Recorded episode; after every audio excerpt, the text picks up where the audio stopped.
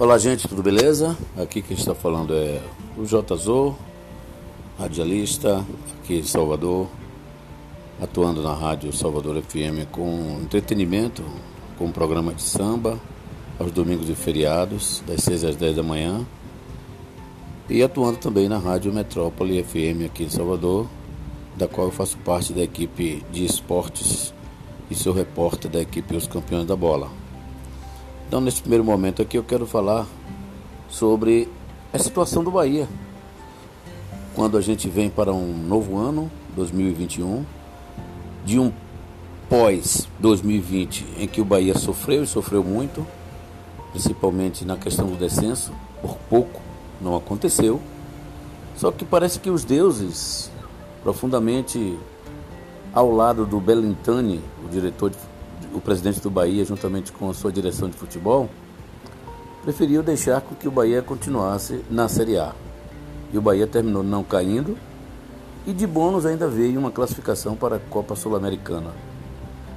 E na última quarta-feira, o presidente Belintani, numa coletiva, ele colocou né, que muda o seu perfil de contratação, novo modelo será praticado e a partir de agora o time vai contratar mais atletas a partir da sua captação, né, do seu setor de captação com seus profissionais envolvidos para isso e que não o torcedor não possa esperar, que o torcedor não espere que as contratações, aquelas que a gente tem como chegou para vestir a camisa, chegou para ser titular, aquelas contratações com uma referência maior, que o, o torcedor não espere por isso que o Bahia não fará. Digo para você, Beletane, que isso é um erro. Se você faz isso, porque você tem que ter cautela, correto, tá certíssimo, tem que ter cautela nas suas contratações, porque no momento em que você vai para um novo ano, diante dos erros que aconteceram o ano passado, você precisa realmente ter uma cautela, ter cautela nas novas contratações. Mas você não pode deixar de arriscar. O futebol é assim. E contratar é um ato de risco.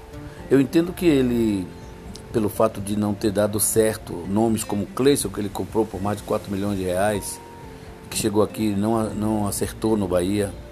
O Rodriguinho, que teve seus altos e baixos, a gente pode até dizer que não acertou, mas terminou sendo importante na reta final. Então é um jogador que pode, dentro do grupo, dentro do elenco, ele pode mudar o, o curso da história de uma partida, pode mudar o curso da história de uma temporada, como assim aconteceu. Então faz parte do risco. Eu não concordo em o presidente é, chegar e dizer que não vai arriscar em contratações de alto nível. Tem que contratar. Tem que fazer contratações de alto nível. Você não vai poder ter um time onde você possa só a partir das, da captação de jogadores promissores que vão, que vão resolver a vida do Bahia dentro de, de das competições que está, estão por vir. Então, só para finalizar, gente, e vocês me entenderem, eu não, não, não concordo e não entendo por que esse pensamento do presidente Guilherme Belitani de não contratar jogadores de referência para o elenco desse ano de 2021. Mesmo com todas as dificuldades que nós todos vemos que está acontecendo e está acontecendo também no Bahia por conta dessa pandemia, os esforços têm que ser feitos para que as contratações possam vir que possam dar referência dentro do, do campo de jogo. No futebol também tem muito disso.